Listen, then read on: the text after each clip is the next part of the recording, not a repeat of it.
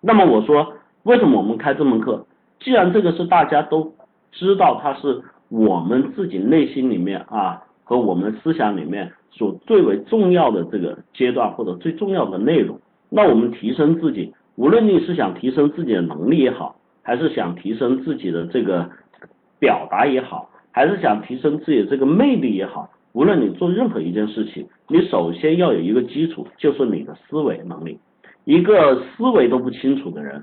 一个说话都不清楚的人，一个都对所有事情没有一个是非判断的人，你来谈他的魅力，你来谈他的自信，你来谈他的能力，你来谈他所有的一切，都是基于不可能的啊！所以在这里呢，我们把这门课作为我们最基础的课程来开办。这一门课最主要想去提升年轻人，其实我们更多的年轻人出现的问题，是因为我们在我们成长的过程中。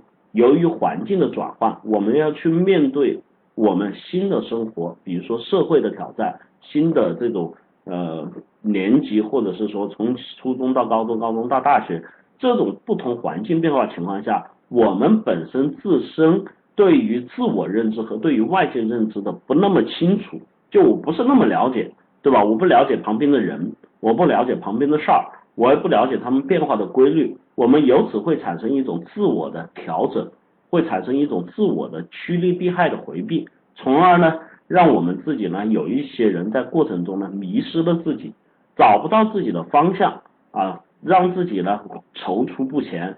有些人呢因此而丧失了信心，开始自卑。有一些人呢。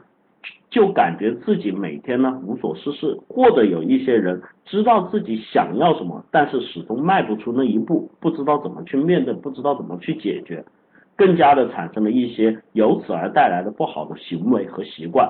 那么很多人因为这个年轻时段对于这种迷茫，对于未来的这种不确定性，我们叫青春的萌动期，让自己之后的生活陷入了一个不良性的循环。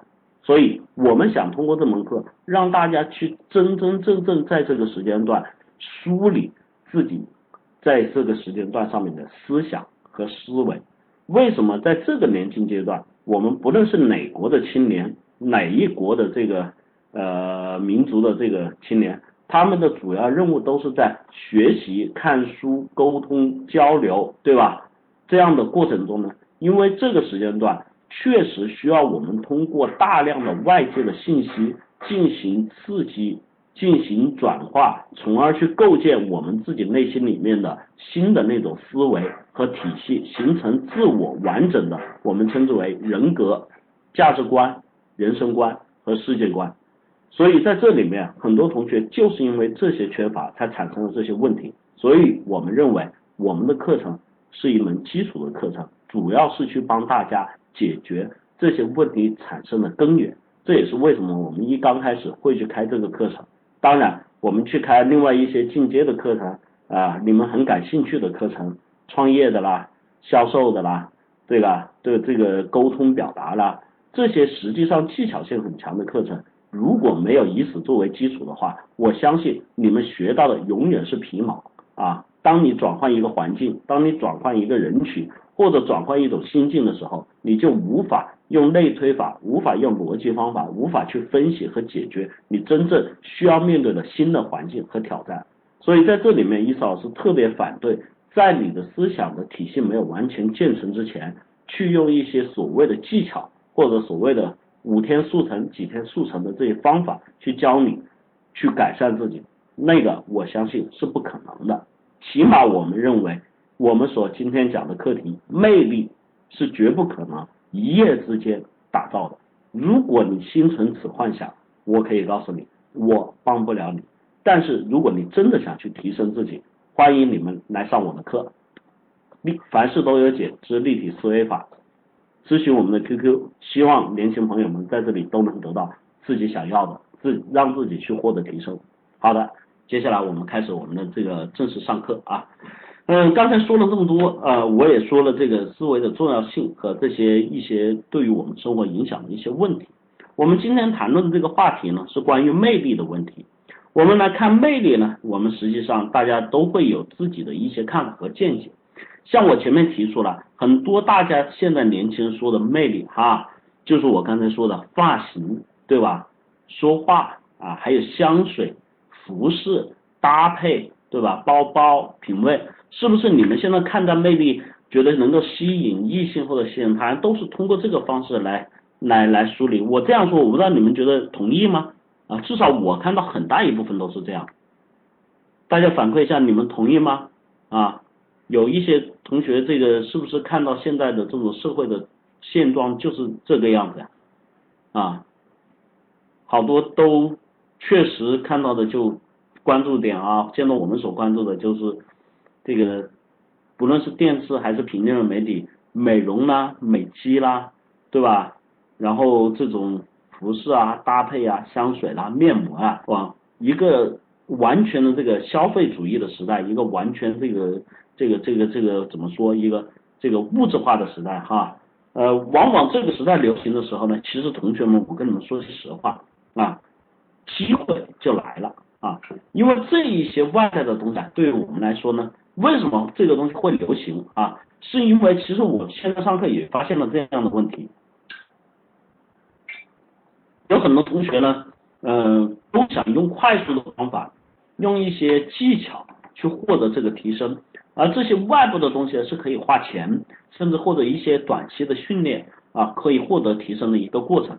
但是这个过程呢，为什么同学们这么关心啊？这几天一看就是是吧？七天速成班，让你提升你的着衣指数啊，提升你的魅力指数啊，这个十五天是吧？这个养颜班，让你知道怎么样对你的化妆，然后让你怎样怎么去面对他人。改善自己的容颜，对吧？等等等等这些东西，他们有市场的原因，而且市场极其巨大的原因，就如同我在这里上课，我说句实话，嗯，我不是批评同学们，我们经常这个很多同学来咨询，就对于这种课程上的东西，对于这种内心的东西，他们会犹豫，他们会徘徊，甚至会怀疑。啊，伊斯老师在这里说，他们会回去说，伊斯老师有没有料啊？哈，我在这里一，这又不是录音，又不是前期判断，又不是干嘛，我们是一对一的，现在在进行上课，所有东西都是现场交流，他还要去怀疑，然后呢，他会觉得这样的内容对我有没有用啊？啊，我需要的是速成的方式啊，啊，最后落到点上，还有一些同学会觉得这样的课程太贵了啊，他会花三千块钱去买一个包啊。会不花五千块钱去买一个啊？现在就别说五千了，会花一万块钱去买个 iPhone 啊？会花多少钱去吃一顿？但是真的有几个人真的当你面对自己内心的时候，愿意去花钱提升和改善自己呢？我们现在很大一部分学员，我发现，在我们的交流过程中，我们的这个客服跟我不断的在说，哎呀，这些人真的是没救了，这些人真的是很难很难跟他们说明白。啊，我说人各有志，各安天命啊！伊瑟老师不是神，我不是普度众生而来的啊！愿意来的则是有缘人，我们一起共共同成长啊！不愿意来的，我们坚决不强求哈。所以在这里面呢，我们实际上去看这些问题，关于这些魅力的形成，当你拥有了上述我说的这些所有的一切，好吧？今天有谁愿意？我们可以做一个实验。就真的给你钱，让你去全副武装的打造自己。我想请问，你们能够走出来之后，跟伊斯老师比吗？我想问这样一个最简单的例子：我给你钱去打造自己，你们觉得如果说你们现在认为跟伊斯老师的差距就是那个 money，好吧？给你钱去打造自己，你们觉得你们有能力、有信心来跟我比？很简单一句话，我可以，我们我是谁？其实也没人认识，我也不是名人。我们可以一起走出去，我们一起去跟人谈事情。我可以告诉你到最后的结果，你们能，这就叫逻辑思维。我们说，你想一想，顺着想一想，最后的结果，你们能取得我一样的效果吗？去谈一件事情，去认识一个人，甚至在街上搭讪。我说句实话。很多的东西对于你们来说，都只是通过这些一些越缺乏越通过这个东西来伪装和包装的一种过程。与其这样，你们有愿意为此付出这么多金钱，愿意付出这么多时间，愿意付出这么多精力的情况下，你们为什么不愿意付出时间去改变一下，提升一下自己内心呢？这才是我们魅力的来源。我们来看魅力的根本指数。首先，我们觉得魅力是什么？其实，魅力是指我们基本上说是人格魅力。何谓人格魅力？人格魅力是指人的性格、气质、能力等特征的总和，也会指到是个人的这种道德品质，人的能作为权利和义务主体的这种资格。而人格魅力会指一个人在性格、气质、能力、道德品质方面都具有什么比人高的能量。而按照我们的这个万有引力学说，大能量体一定是吸引小能量体的。啊，所以说这种魅力高的人身边一定会围绕粉丝，会围绕崇拜者，会围绕更多的接纳你或与你一起的朋友圈。所以在今天的社会里面，你要成为一个受欢迎、被人容纳，然后需要能够人家在关键时候能需要你的这么一个人的时候，你需要的是什么？就是你的人格魅力。就像我开篇之前说的。魅力的最根本来源于来源于自信和能力，魅力指数就是你的自信指数和能力指数啊，在这里面呢，我们说，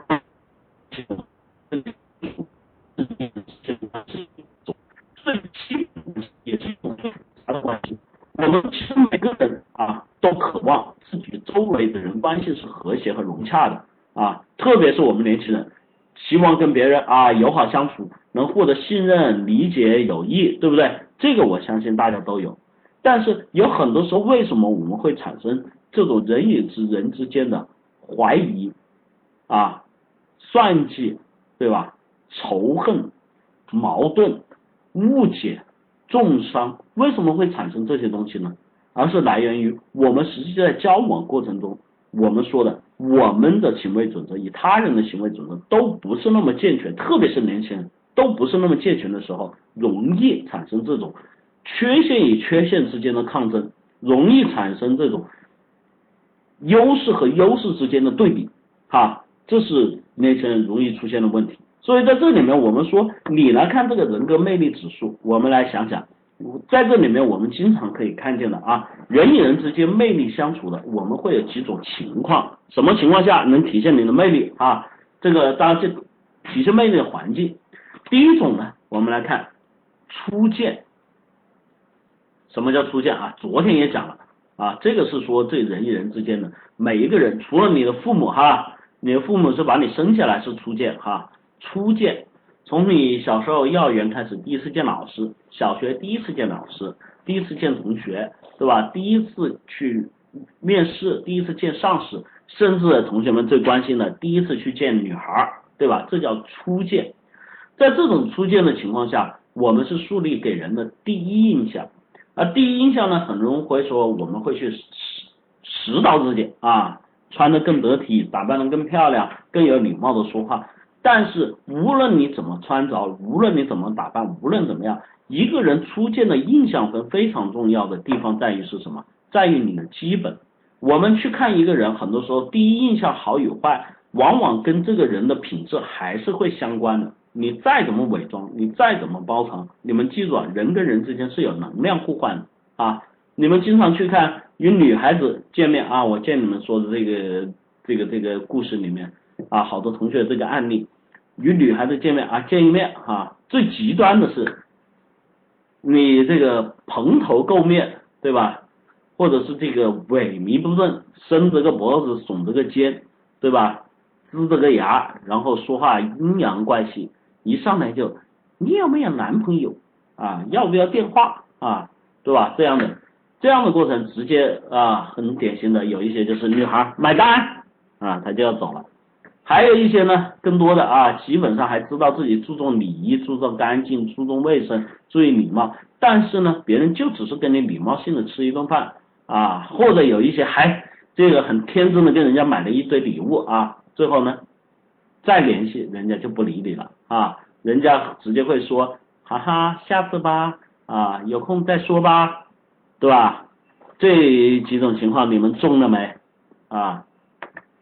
这个你们归结于是什么？你们归结于是这个魅力不够，是不是啊？归结于你们魅力指数不够啊？当然，这个魅力指数肯定不够。你要你要是这个这个古天乐，肯定不会这样的哈。人家求着跟你打电话还不行。所以在这里面我们可以看，你遇到这样的问题，往往我真的排除了你可以通过外在外表可以包装解决的问题之后，你真正会产生的问题在哪里？真正产生问题是在你跟他初见的时候，你们有的时候有很多同学最典型吧，我说一些啥呢冷场，就不知道说啥，你会发现手也不知道往哪里摆，脚也不知道往哪里摆，啊，然后这个头往下低着，抬头也不是，其实抬头呢又想看，看了之后呢又害羞又低头。啊，然后这个让你去点个餐叫个东西了，这个手就不知道怎么去翻这个字。然后点东西呢，也不知道怎么跟人家去点，所以这整个过程就觉得自己完全的这种低能和无趣。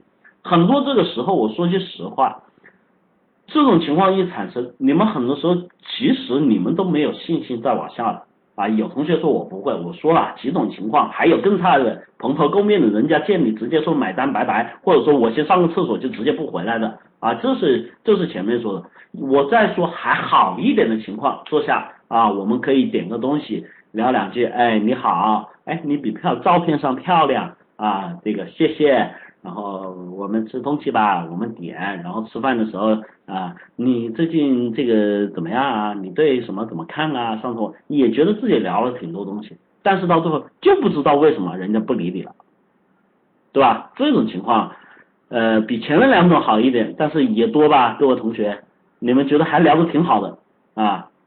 女孩就说没感觉啊，对，这个就是没感觉，为什么没感觉？没有魅力哈，我们先统称为没有魅力。但是我们回过来说，你说女孩要什么感觉啊？或者这个女孩这里面也有女孩，你们想，你男孩其实有的时候见你，你们也会见一些男神哈，他们要什么感觉？人与人之间相互其实这种恋爱中间的关系，或者是说。其他人与，你当然除了这个女孩之外，你们还会有去交朋友，当然场景不同，需要的东西不同。这种东西人与人之间交往过程中，他需要的，首先你是能够展现你的气场。就人跟人之间交往，像我昨天人相处，如果一个人对你没有任何的，不说的赤裸裸一点，没有任何的利用价值啊，你说我给他买了礼物，哎呀得了吧，这个礼物你觉得你能跟他买一辈子吗？对吧？人家看你那样也知道你不能跟他买一辈子，所以在这种情况下，你很多的交互是在于你们自己双方的这种性格上、行为上和思维上。你坐在这个地方，你们俩初初次见面，你们聊什么？你们说什么？你怎样用思路去判断？这些所有归结于是什么？都是于你自己的身上。我们说散发这种魅力，那这种魅力跟你的谈吐、跟你的思维、跟你的知识。都相关。如果这一顿吃饭，你能够说的这个女孩撑起下巴，两眼直勾勾的望着你，我告诉你回去，你不用跟她发信息，你啥也不用理，她就会主动的问你在干嘛呢？啊，睡觉了吗？啊，明天有安排吗？对吧？所以在这里面，你们想想为什么会这样？因为你会向她表述的，向她去说的，无论是新奇也好，无论是可爱也好。无论是有趣也好，无论是知识渊博也好，整个这些东西你们都会带着他走，就是刚开始伊思老师跟你们说的，姜太公钓鱼，愿者上钩。如果你永远去追追女孩子，你永远只处于追的阶段，你不明白如何真正让得到一个女孩子的心。你说的得到一定不是追，追只能是追求，求只能强求啊，一定不会是顺从。你要得到她的心，最关键是你要俘获，什么俘获？俘获是用你的魅力去听到他，把他自己心里面的东西，把他所想要的，对你的这种依盼，对你这种信赖，对你这些东西全都放到你身上。男孩子当然我们很容易去获得一些满足，如果这个女孩子很漂亮，你就被她俘获了，对不对？但是你想女孩子她们是不会注重，而当然有些女孩子说这个男孩子很帅，她们被俘获了。刚才我说了基因论，这没有错，但是仅仅这是不够的。因为为什么两个人除了漂亮和基因之外，还有生活，你们得一起活过几十年啊！当你过了年龄老了之后，对吧？女人这个皮肤松弛，皱纹爬上头，对吧？这个男人秃顶，这个肚皮大的时候，你有什么相辅相成呢？还是心与之心之间的那种依存，而这种依存来源于什么？来源于你整个人的魅力和气质，而魅力气质来源于你思维体系所决定的东西。所以为什么说我们说有一些人，特别是我们说男性啊，当女性是因为本身我们对他的这个社会不太公平，对他的判断是用在于外貌上更多一点，哎，因为为什么？这是传宗接代的需要啊。而男性呢，是因为为了维护这个世界，为了维护这个家庭，你们要更多的去付出能力，去创造价值的一种过程。所以我们更多的看男性，会随着年龄的增长，越看越有味道，越看越精致，越看越有男人味儿，越看他越强大，就是这样的。因为随着年龄阅历增长，他能力会越来越强啊，对不对？能力越来越强，他的 power 越来越大，他的味道就越来越多，就出来了。所以我们现在去看很多这种年轻时候的照片，包括伊思老师，我去看年轻时候照片，啊，那个去，我一看我都不忍心看，对吧？真是那么稚嫩，就是那么幼稚，跟现在我来比，当然那个时候你会看到会有青春的色彩，会有青春的那种羞涩，但是永远没有现在那种魅力的光彩。无论你怎么去看，你都不会觉得那样的我自己会喜欢啊。但是当然这个我还是有人喜欢的哈。所以在这种情况下，我们来看，你遇到了这种初见的时候，你如何向人去展现魅力？更多的第一次我们来说。你穿什么，跟什么人交往？呃，又有同学说没声音了，是不是没有声音了？啊，大家反馈一下，是不是没声音了？OK OK OK，那就那个同学你调整一下你的麦哈。你第一次去见人，你穿什么衣服？如何去指导自己？如何去打扮？我想问你，你们有些人可能说我会啊，或者说网上有，对你是在用什么方法去收集这些信息或者去改变自己？你首先是通过收集、通过整理，然后通过这些流行元素进行分析整理之后得出来的结论，这是在什么？你用思维在改变自己。如果你改变的不对，你可能穿了一件红裤子，然后穿了一件绿花衣裳，对吧？你就死菜了。这就是说你思维体系能不能跟上节拍的一个地方。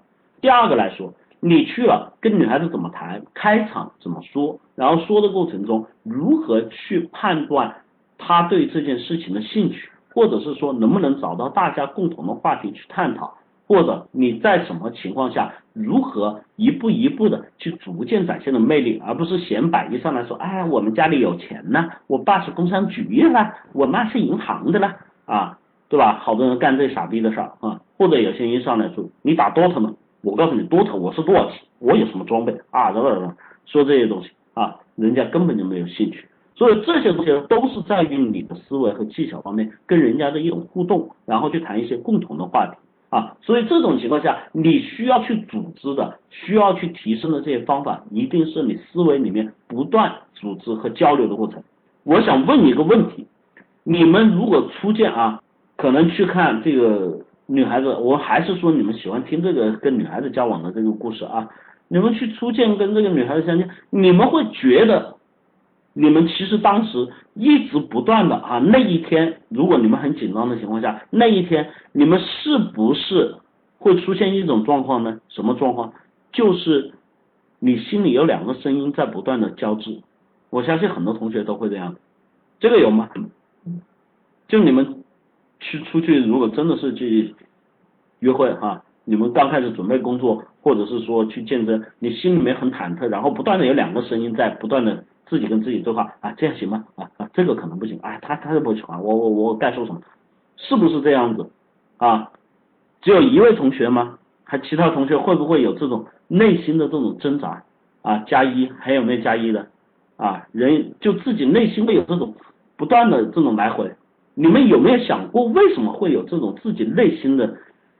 嗯，这位同学，I follow you，还加幺零零八六啊？对，幺零零八六，我能。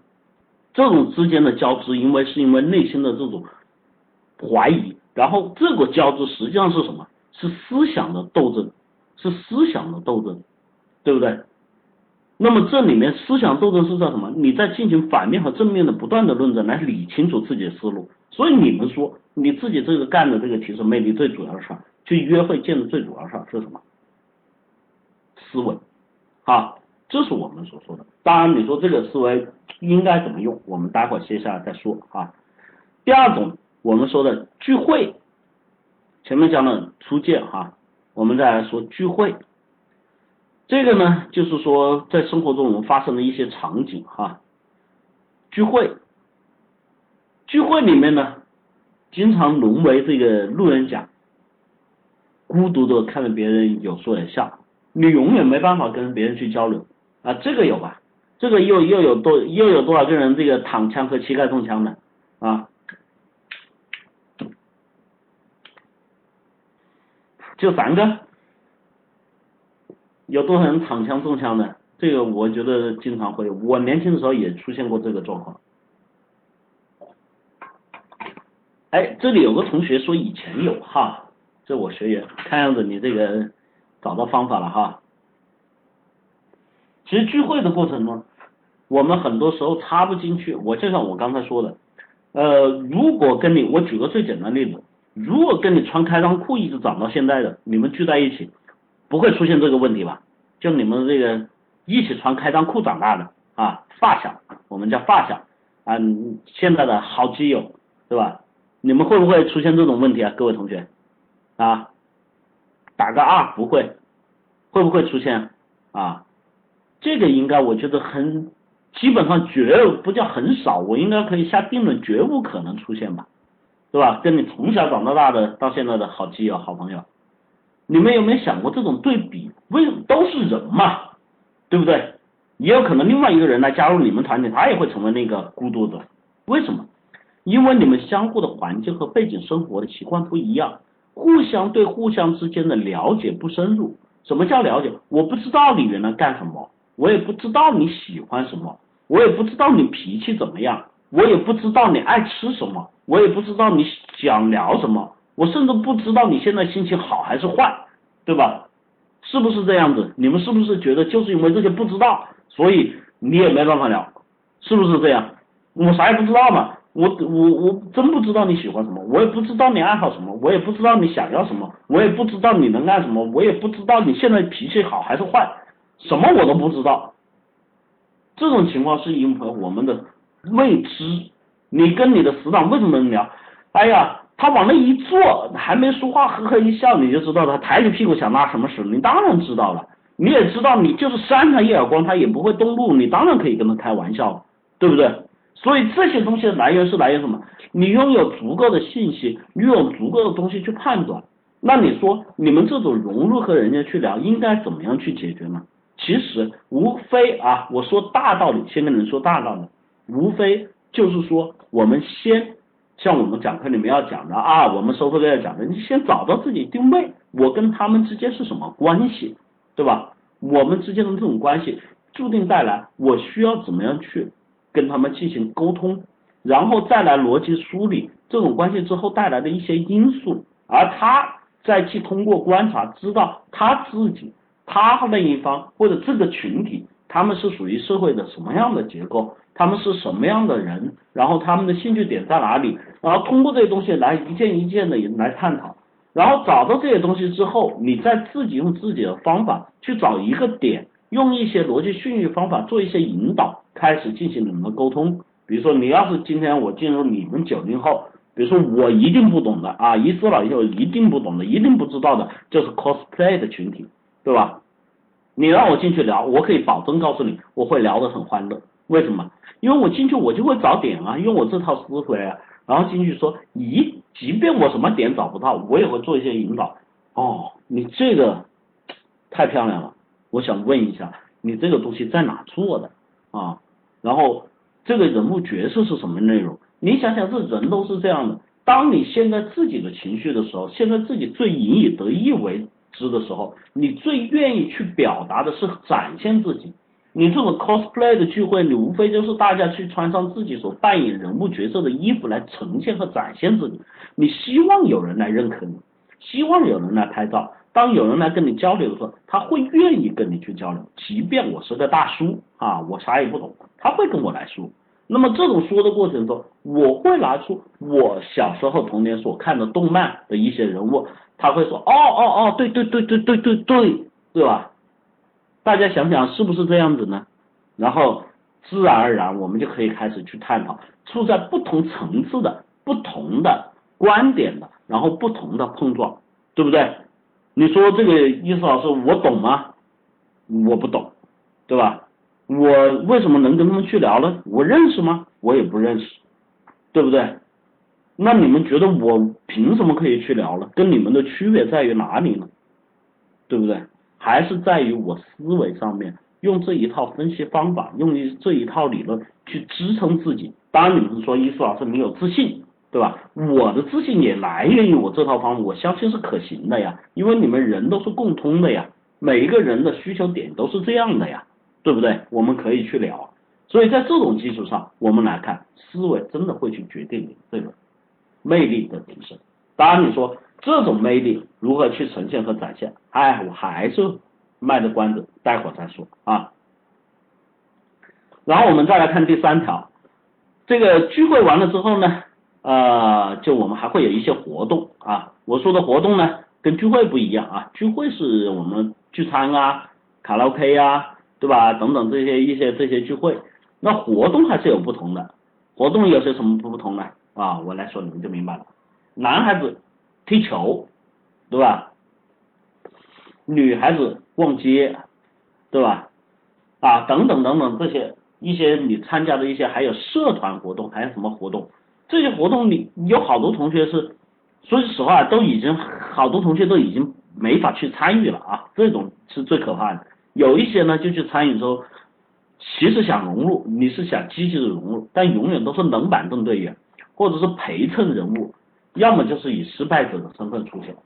这种情况下，你很难去说你怎么去展现自己的魅力。你很多的活动啊，你女孩子吧，逛街这里有女孩子，你永远出去是觉得自己最不会买衣服，最不会砍价，也最不知道什么好看。自己一说这个好看就被人家批，哎呀呀呀呀，你这个眼神怎么这么差，好土好土好土，对吧？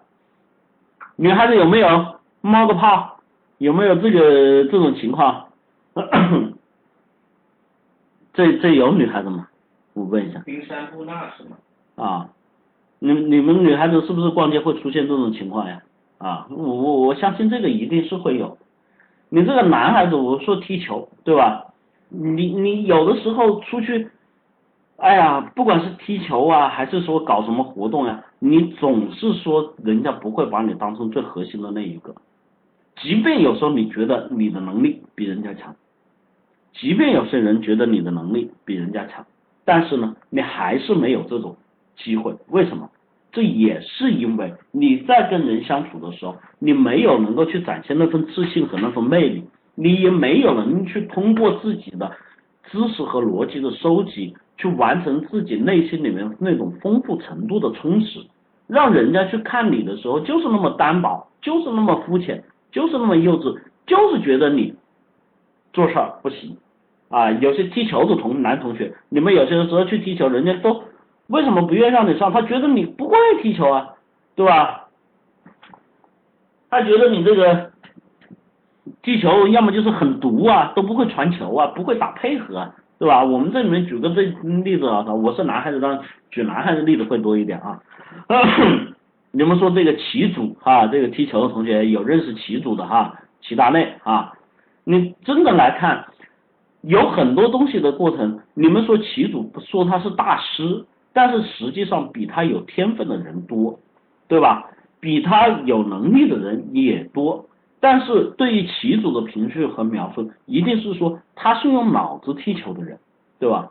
他的这种足球上面展现的这种人格魅力，来源于他对于周边的、对于足球的这种理念的认识。不光是说足球就是我用身体跟你拼身体，我脚下技术好跟你拼盘带，你还有战局、策略、传球、位置。控球、场面掌控，甚至到整个球队的球员、年轻球员跟年长球员、教练与球员之间、助理教练跟球员之间、队医跟球员之间、内部的关系、俱乐部跟球员之间、跟这个足协的关系、跟世界俱乐世世世世界足联的关系等等这些东西，其实他都在用脑子去进行处理，所以到最后他能够往上往下，在每一个方面都得到有利于他的信息，都得到有利于他们队的能量，都得到有利于他们最后结果的需求。所以很多人过后评论，齐达内是用脑子踢球，好多人说脑子踢球，他在场上，因为我觉得他用脑子也就那么多。足球啊是圆的，不仅仅是在场上的九十分钟的较量，哈，场下的较量更为慎重。所以这里面跟你们说，他的魅力来源于对周边的整个的形成和他用脑子的结果啊。既然大家得出结论，这就是一个经典的案例。所以我们在这里面说，你的脑子决定了你的魅力指数啊，这是我们说的在活动中。然后还有呢，嗯，这个。这个出了问题的同学呢，你们自己一定就要去反省，帮助啊，这个这是最体现一个人的魅力的时候。出了事情找人帮忙，别人根本就懒得搭理，对吧？甚至到最后你都不敢去找人帮忙，这种情况我不需要展开来论述，我基本上就觉得你们应该很清楚的知道，很清晰的知道这是什么。人之作啊，就不能怪别人，自己干出来的事儿。为什么？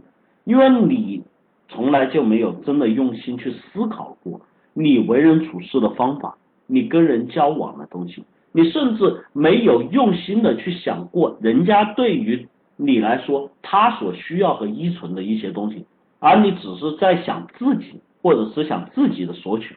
当你真正遇到问题的时候，你才会去。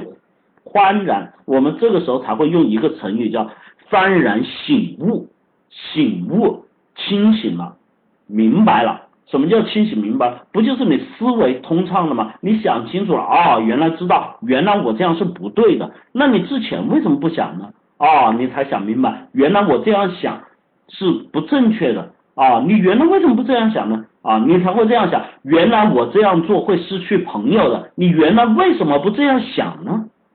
因为你没有真正去掌握自己思维体系里面那一整套的方法和思维的组件，你无法让自己去完成对自己的救赎，你无法去找到你真正能拥有跟你一起共患难的朋友。你们真觉得共患难的朋友和最后的人，简简单单就是说啊，我说一句兄弟，咱就是兄弟了吗？你为他做过什么？自己你们想想，你们真正处得好的朋友。我可以跟你们说，你们在跟他相处的过程时候，你们是用脑子最多的时候啊。你们真正处的好的朋友，你们为他着想的东西是最多的。为什么他跟你处的好？一定是你真正为他考虑，为他想，为自己跟他之间的这种关系去做一些铺垫，为他跟自己关系的这种提升去。做一些事情，甚至他生日，你绞尽脑汁帮他去买礼物、去挑礼物、去帮他过生日，甚至是说他出了问题、出了困难，你会预先的帮他去做一些解决和一些方案，不然你的朋友从哪里来呢？对吧？所以这个呢，也是我们所能遇到的问题。最后我们再来看分享啊，这个呢，就是说很多同学更加难以做到的一个内容。在我们实际过程中，我们很多时候与人相处，一定要学会跟人进行分享，经常去分享一些毫无价值或者炫耀性的事情，我们就会遭到人家的这种反感。你当时觉得自己很爽，但并不知道别人对你反感，这我们就说的三观不正。为什么？因为你是单线程，你所想这个问题的时候，你都想到我，对吧？你发出去，哎，今天我发这个东西，我很爽。或者你看这个同学啊，你看到长得这个样子很奇怪，你就给他起个外号，哎呀小猫头鹰，对吧？哎呀这个一个猪头啊啊那个叫傻逼，对吧？你觉得自己好好笑啊，很可乐。其实呢，最大的丑角，最大的小丑，反倒是你自己。为什么？因为你在侮辱他人，在想他的时候，是充充分的用大脑。和你的实际行动来证明了你自己的那种浅薄、无能和无知和那种低逼，因为你没有用脑嘛，你这种只是用自己最浅薄的一种状态来表述自己的喜怒哀乐，你跟走在路上的那个疯子觉得好玩，自己把衣服脱光了，光着个屁股在街上走有什么区别呢？他也觉得好玩，他也觉得好好好舒服啊。所以你们知道思维对于自己的重要性吗？当你如果呈现于这么弱智的状态，你被人呢最悲哀的是什么状况呢？有些同学说我被人欺负了，起了个外号，我很不爽。其实最悲哀的是什么呢？就是说一个人你被人耻笑和嘲笑不重要，最 最悲哀的是你在耻笑和嘲笑他人的时候，还在自己装逼卖弄的时候，人家在背后嘲笑你，你还浑然不知，还明明自得。啊，还自鸣得意，对吧？这种人才是真正的 loser 和失败者啊！起码有一些人知道痛，他还会改。这种人是连这个机会都不会有啊，还在自鸣得意。当然，你们说他们又会不会像之前一样幡然醒悟呢？会或不会，我也不知道。想知道，想反省，想让自己改变啊，提升自己的思想水平，来。上我们的课程啊，二三五七五二幺五三四，真的有很多东西，不要让自己成为那个彻头彻底的失败者和那个自己的这个路人。最后一点，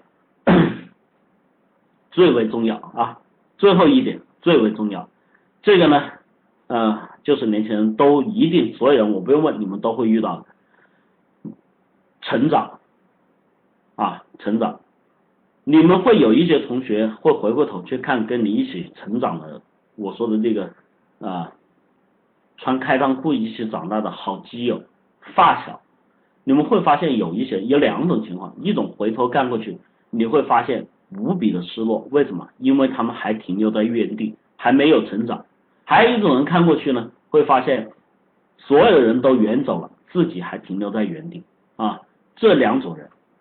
在这种成长过程中，你的这个魅力如何展现？是因为你没有随着年龄的成长去增加自己的知识和自己的阅历，没有去改善自己内心的需求，所以你每天总会在焦虑中，自己会不会岁月蹉跎中变成那个猥琐的中年男或虎背熊腰的泼妇？这个我真不知道，因为你如果不去成长，你们拒绝成长，面对。这个物质的诱惑，你们可以倾囊相助去买回苹果 iPhone，对吧？可以去花多少钱买回那个包包和那件衣服，啊，根本就对自己内心嗤之以鼻。什么课程啊，什么成长啊，扯鬼！呵呵，好吧，那你们的人生就只能这样子。至于你是成为那个望着人家远去的人，还是那一个看着人家远去的人？希望你们自己衡量。想报名我们的二三五七五二幺五三四哈，有些同学说，伊斯老师你是不是骗人的？我们是直播，我说的话铿锵有力，思维严谨，所有的道理和东西都在这里。你们觉得我是骗子，你们就不用来啊。说过的话，留过的字，做过的人，干过的事儿就在这里，不需要说太多。有脑你能判断啊。所以呢，赶紧报名二三五七五二幺五三四。这里面说了那么多，我们自己都已经能够去体会，在这个成长过程中，我们需要去提升自己魅力。伊斯老师跟你们分解了六种情况，在这六种情况里面，我们从跟人的初次见面、跟人相处交往过程的聚会活动、朋友与朋友之间的帮助。然后人与人之间的这种分享，到最后我们一起共同成长，去改变和提升自己，这些过程是第一，你能展现魅力的过程；第二，是你能够吸取和学习成长的过程，提升魅力的过程；第三，是最关键，让自己在这些情况下去不断收获能量、交换能量的过程。所以在这种情况下，你们要去说如何真真正正提升自己的魅力，我可以明确的告诉你，就像我开头我说的基本的一个道理，如果你没有一套完整的思维体系，如果你不会去想对方要什么，你如果不会去想这一句话该怎么样准确的表达，如果你不会去想这件事情从一到二到三到四怎么做，你们是无法去展现自己的魅力。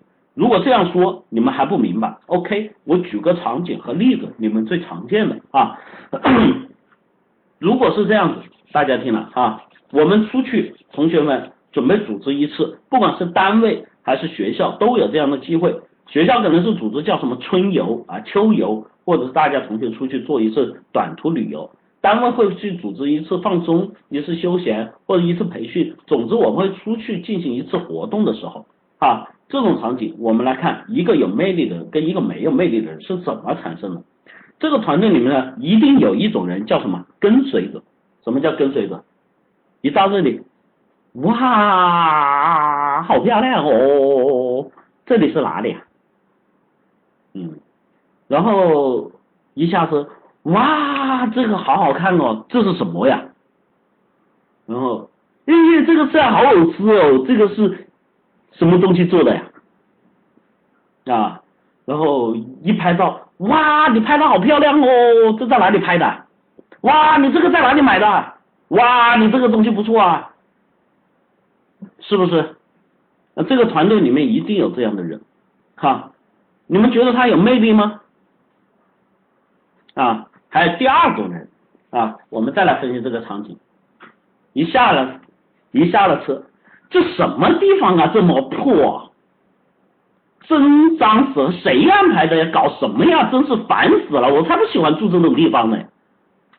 啊，第二顿，这什么饭啊？这什么菜？这让我怎么吃啊？这里又是咸的，那个辣椒又是多了，你这个饭又是生的，我该怎么办呢？这真是让不让人活了？嗯，对吧？然后去买东西，哇，你这个东西这么贵，你当我是好骗的吗？你这个东西怎么怎么怎么样？你说你是不是想怎么样？我我一定要告你，我一定要投诉你啊！到了晚上，哎，各位团友，你们能不能不吵了呀？我要睡觉了，你们打牌明儿再打，你们有什么话到时候再说，对不对？啊，这种人有吧？啊，第二种人呢，哼，第三种人，我们再来说，这个 一下次，我住哪个房间哦？啊，我可不可以换一个房间哦？哎呀，我觉得这个房间不好呀。今晚上吃什么呀？我好随便的啦。嗯，这个不好吃啊，那个不好吃。哎呀，这不行的喽，对吧？一出去到景点旅游，不行了，今天太阳好晒了，我得抹个防晒霜，涂个防晒油了，我得戴帽子了。哎呀，你们你们等等我啦，我还要一个小时就好了呀。啊，好吧。我再来说，你们认为有魅力的人格啊，一下车，这种有魅力的人格是什么？很简单，那当然我们分了主动跟被动啊，我现在说的都是被动，我们出去玩啊，待会我再说主动，被动出去玩，去之前呢，我就已经清楚，比如说像伊思老师，我不认为我啊我是我的状态，如果我去参与，首先第一个我会查一下地图，我清楚的知道我去哪里。然后我会看一下我们要入住的，因为一般都会提前给你有一个行程安排。我会看一下我们入住的是什么样的酒店。然后在入住之前呢，我们下车之后，我会根据自己的需求，我先去跟这个导游或者先去跟这个呃领队啊，我去说我的需求，我我我想住个安静点的房间，你帮我安排一下。然后在这个过程中呢，我也之前会提前查看一下，这周边除了安排这个餐饮和这些之外，还会有附近的哪些地方有一些比较有名的餐饮。他最近有没有酒吧？有没有我想要的当地的知名食物是什么？然后与人这个过程中呢，我需要带一些什么东西？如果团友有需要，我是不是要带上风油精、防蚊水、防晒霜等等这些东西，把日常准备工作做好？我自己要带出去的洗涮用品和这个日用品，我会把你整理打包好。然后在这个过程中，每一次出差我要使用的我的零钱、装备、车票，还有等等这些东西，我会收纳在一个小包里面。然后在这个过程中，我会去计算到的这个地方要花费的时间和每一次行动我要参与的过程。然后我会留下当地的酒店的电话联系人。包括路途，然后我会算好，我如果要额外的一些行动，对于团队行动不不是那那么满意的话，我想去哪里，然后准备一些什么样的工作，这是我整个对于活动的一个安排。所以你们会见到我下了之后，我很安静的看着，我知道我已经很清楚，我知道我要在哪里住，我也提前也做了一个预算和安排。然后我也知道出了门之后我往左边走是什么，往右边走是什么，我大概会去哪里，然后我计算了我其实这一次来想做一个什么样的目的，剩下的我也会在这个团员里面找到我学喜欢的，比如说伊思老师我喜欢打牌，我可以找到牌友，我也会找到副队，哎，我一进去我就会找我的地方，哎，我说老板你们这里有没有棋牌室啊？啊，这个还会找我出去，我喜欢吃宵夜，我说我们最近附近地方哪一个宵夜？到了晚上我说兄弟们跟我走，对吧？啤酒弄上，冰镇啤酒弄上，烧烤吃上，外面的凉风吹着，然后在这个日子过程中，有同学说，哎呀，这有蚊子有蚊子，没事儿，我包里有驱蚊水啊。过一会儿，明天有人中暑了，没事儿，我包里有藿香正气水啊。还有人说我防晒了，没事儿，我包里还有防晒霜。你们觉得呢？你们觉得呢？你们觉得你们所说的人格和魅力在于哪里？我没有百宝箱，我没有百宝箱，我所拥有的就是我脑袋里面的这个思维。我会用什么？我从时间、空间，对吧？地理位置以及周边，从我们需求的各个因素，上过我课的同学啊，各个各位上过我同课的同学，E C V I P 的同学，你们就知道一世老师说的是对的。我也是这么干的，我会认真的去分析我周边所要经过的所有的事情，因为我出去一趟，我不想给自己留下一个遗憾，我不想给自己留下一个不愉快。正因为去到陌生的地方，我们会遇到很多一些巨大的挑战和一些问题，我也会提前做好自己的安排，这才是我们在我们生活过程中正确应该拿出的生活态度，而由此而带出来生活态度和思维折射的方式，你会让周边的人信服你。所以我告诉你们具体的状况，但凡跟医师老师出去，我后面跟一堆尾巴啊，为什么跟一堆尾巴呢？当然还有更多的魅力，比如说吃宵夜我请，对吧？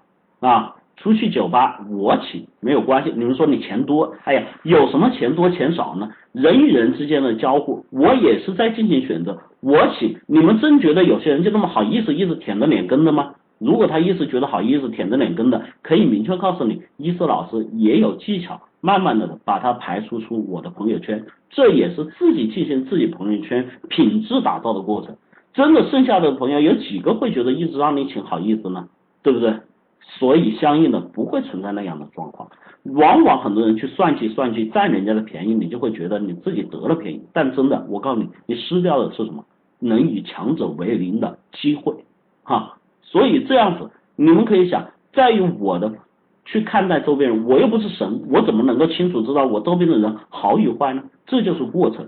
我又不是神，我怎么知道周边的地理状况呢？这是我的思维。我又不是神，我怎么能让人家跟我走呢？是因为我有这样的魅力。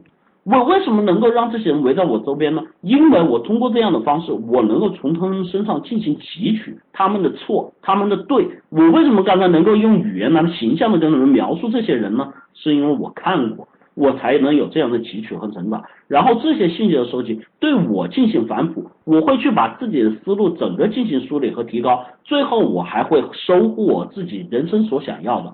到最后，我第一有了好的朋友，第二有了可以跟我一起走大家娱乐的环境，第三我有一个非常完整的计划和度假的安排，第四在这些过程中一些危机和状况在我这里永远都是哪几个字？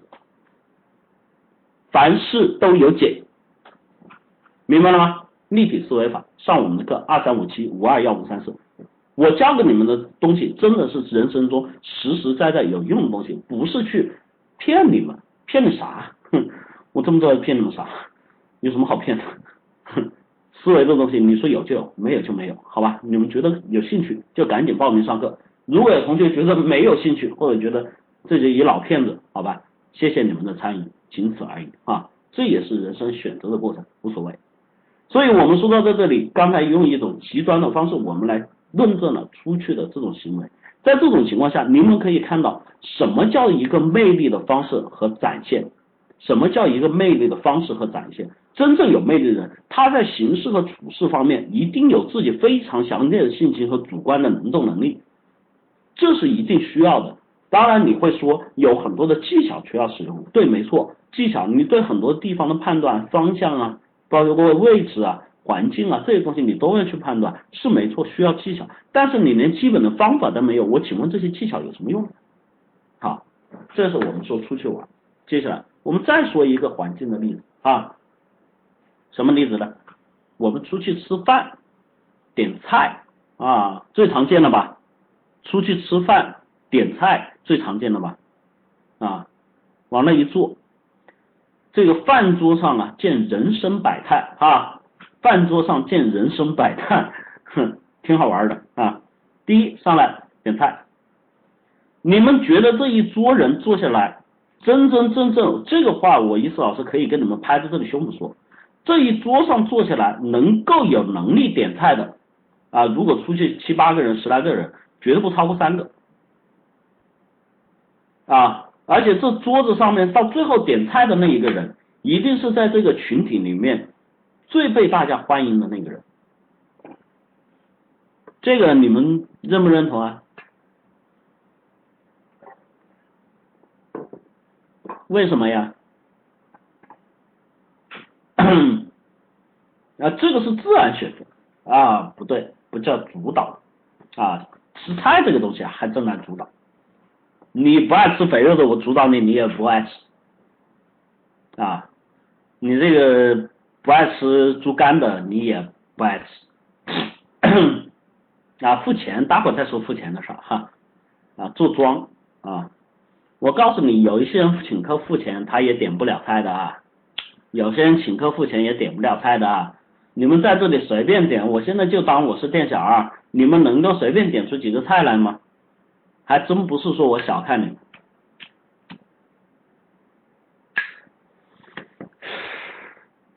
天哪！你请人吃饭请吃苦瓜炒蛋，我服了你，哥。是这样的，其实关于这个吃饭点菜的这个东西呢，我们是从刚开始一一一一堆一堆堆往下推啊。为什么这个人一般会主导呢？就像你们说的啊，会有一定的主导，但主导他一定不能去改变你本身的口味，你不爱吃的一定不爱吃。而是说，真正在一帮人点菜的时候，很多时候呢，第一个人是有依赖性，第二个呢，往往在这种情况下，你有个惧怕。什么叫惧怕？你不知道对方想吃什么，因为有很多时候连你自己想吃什么你都不知道，你不知道自己对方想吃什么，所以出于礼貌，大家都会推让。往往能拿起菜牌点菜的人，他是相对于对各位有一定观察的人，他心里起码有一杆秤。他心里有一杆秤，而这杆秤呢，能够让自己去点的时候，他觉得基本上能满足你们的这个口味。我们常说的众口难调就是这个事儿。他基本上觉得自己能满足你们的口味，然后这个满足口味的时候，他基本会进行一个合理的搭配。当然，这也看你这个人群里面这个人的强烈的主导。我可以明确的告诉大家，出去到哪儿，基本上吃饭点菜都得我来，是不是我买单都得我来啊。这个当然也跟伊斯老师对这个美食也研究也有关系哈。我对于这个川湘鲁粤每一个菜系的这个品牌品质的搭建和每个人的胃口和一个晚餐里面或者是一顿饭里面我们需要搭数的荤素搭配和这个菜式的多少以及先后次序以及菜式的精准度我都更能做出一个分析。所以在这种情况下呢，基本上呃认识我的跟我出去的朋友都知道，第一我是吃货，第二我是美食吃货啊，所以我能干这个事儿。好，这是第一个，说在于点菜，点完菜之后呢，坐到桌上开始吃饭了，叫寒暄嘛。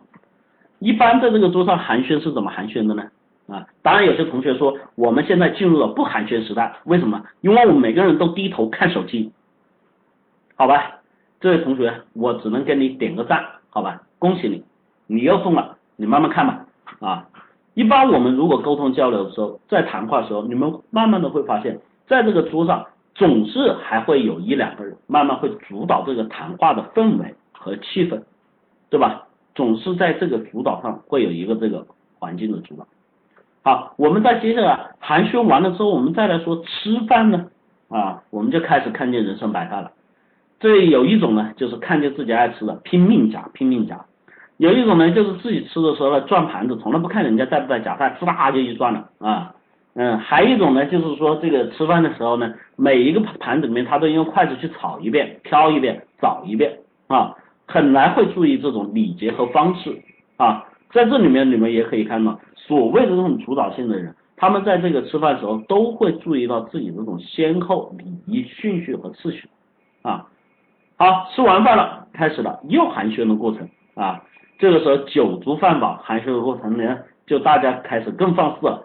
放肆的情况下呢，有很多人呢开始，原来不主导的一些人就开始大声的开始喧哗，说一些毫无意义、毫无价值、荤段子也好啊，这个笑话也好啊，或者没有营养的话也好啊，然后有些人就拿起电话打电话呀，等等等等等等啊，整个这个桌上的氛围就是这样。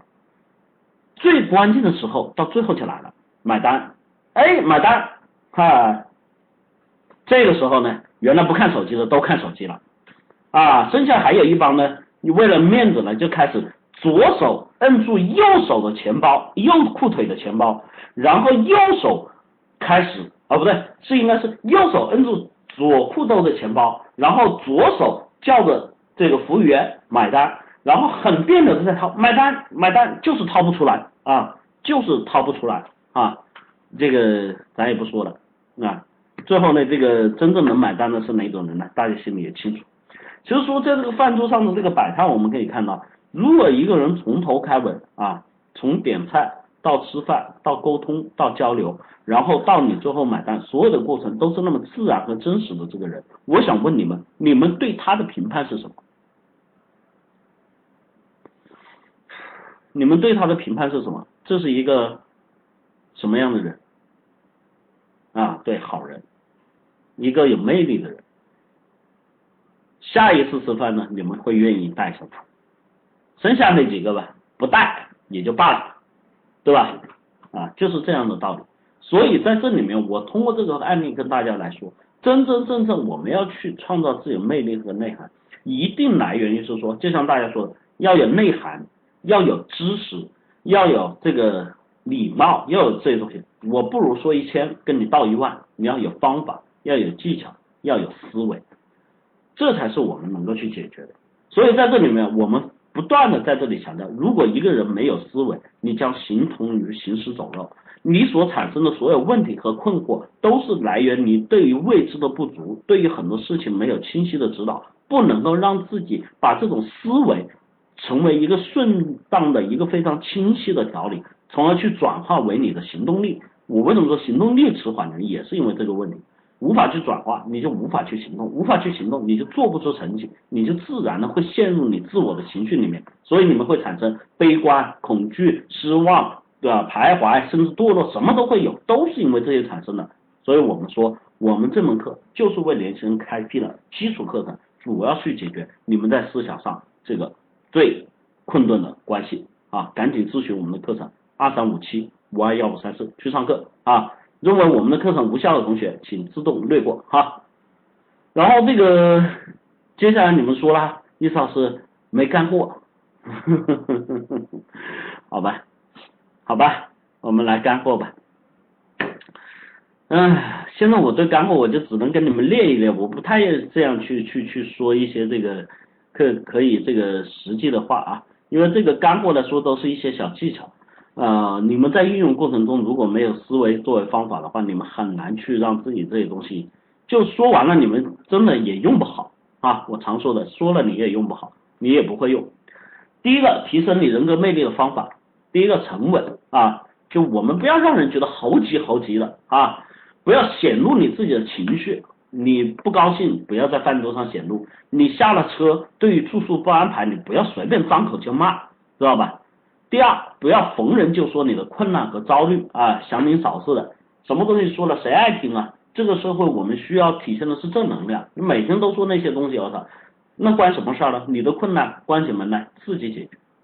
第三，在征询别人意见之前，自己先思考，但不要先讲啊，这意思老师常说的，先思再讲再行哈。所以我们说课程最重要的思考，你连思考都没有，张嘴就来哈，一张臭嘴，鬼知道你会说什么。第四，不要一有机会就唠叨你的不满啊，跟前面一样唠叨来唠叨去，谁听啊？第五，重要的决定尽量跟别人商量，最好等一等再发布啊，这个是一个技巧，因为你过了时间啊，有很多东西的因素啊，在这一夜之间啊，又会出现变化，你原先的决定不一定那么合适，那么好。然后第六，讲话不要有任何的慌张，走路呢也是啊，这个尽量。我们常用的网络语言啊，用你们的话说，淡定啊，然后提升了第二部分，细心，对身边发生的事情常思考它的因果关系啊，看到没？还是在思考。对做不到的执行问题，要发掘它的根本症结。怎么样发掘呢？通过我们的逻辑和顺序方式进行推理啊。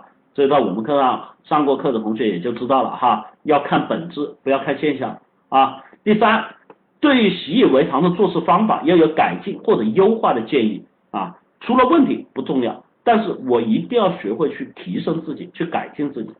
第四，对于什么事情都要养成有条不紊和有序的习惯啊。这个有条不紊和有序，无非说白了就是你的逻辑能够清晰有条理，那么你干出来事儿也清晰有条理，你摆东西也是按照这个东西来的。然后第五，经常去几个别人看不出毛病的，经常去找几个别人看不出毛病的，或者是弊端，这个我说常说的自省反省啊。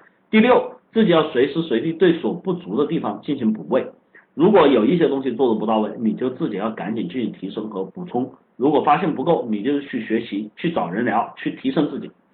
好，然后说的第三部分，胆识啊，前面说什么沉稳细心，然后你还有什么有胆识，胆识就是你要自信了，不要缺乏自信的词语，不要常常反悔。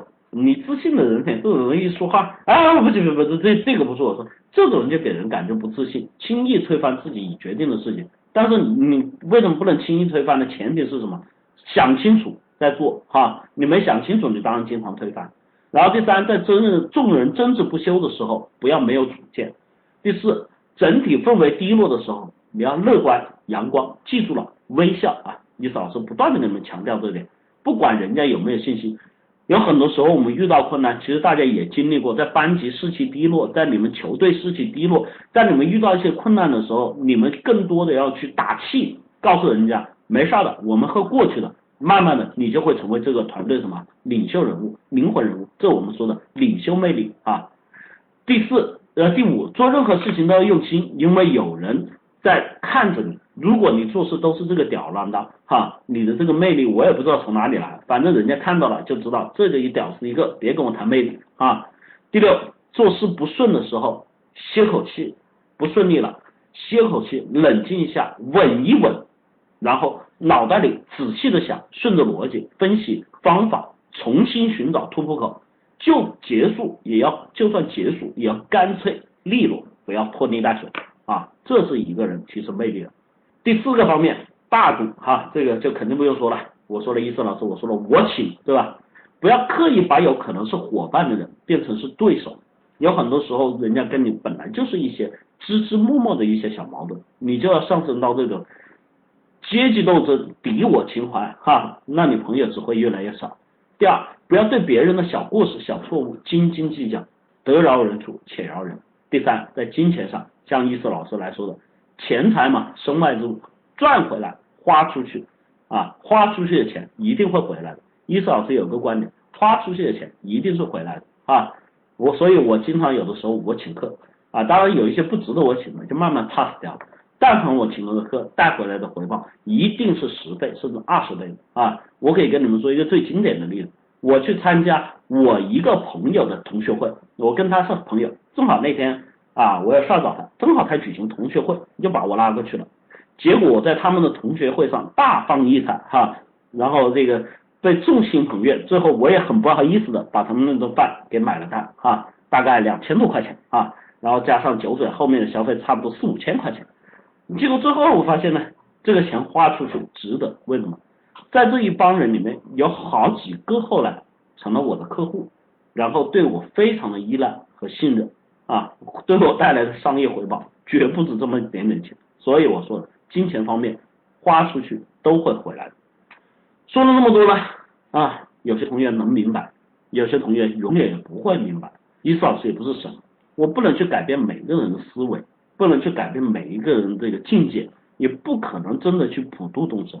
但是我不断的想去强调，跟大家说的，我们不断在讲公开课，我在跟你们讲朋友圈，在给你们讲信任，在跟你们讲勇气，在跟你们讲责任，在跟你们讲如何防止被人算计，在跟你们讲如何去提升自己的魅力，如何去与人交往。我不断的去在讲你们生活中的困扰。不断的去在讲你们遇到的一些烦恼，不断的去提升你们自己的信心。其实我的目的很简单，就是为了让你们去提升自己，去改变自己，去进化啊，就像我们频道进化频道一样，去进化自己，让每一天自己都得到提升，让每一天都得到进步。因为我们所出现的问题，绝大多数是在思维上面的问题。很多同学认知不到，当然，你如果认知得到，你如果有处理得到的方法，你们也不会如此。所以我能理解。但是有一些同学，如果你固执的、固步自封的，要陷在自己的世界里，不愿意自拔，这就跟吸毒一样，你很难走出去。人生的过程在于你们现在来说就是分水岭，成与败、得与失都在这里。我不断的去跟你们说一些例子啊，像马云，你们只关注他成为首富的例子，只关注那样的调侃哈。今天的我，你高攀不起。但是你们有没有想过，曾经的他是多样的，让自己去磨练，让自己去提升，如何去锻造自己的魅力，如何去表达自己的思想，如何去清晰的让自己的思想能够影响周边的人。你说马云这一辈子干了什么事儿？我跟你说，他就是干了当老师的事儿。马云原来当过老师。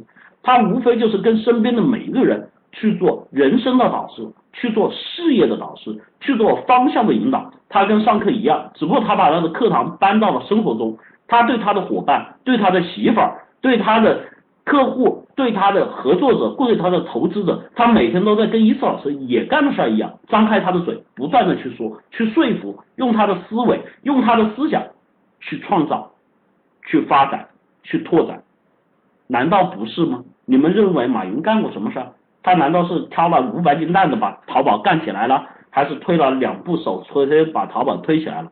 他是在每天不断的重复，每天不断的说，每天不断的去改变身边的每一个人，因为他其实他都不懂技术，他怎么可以去创造一个技术类型的互联网公司呢？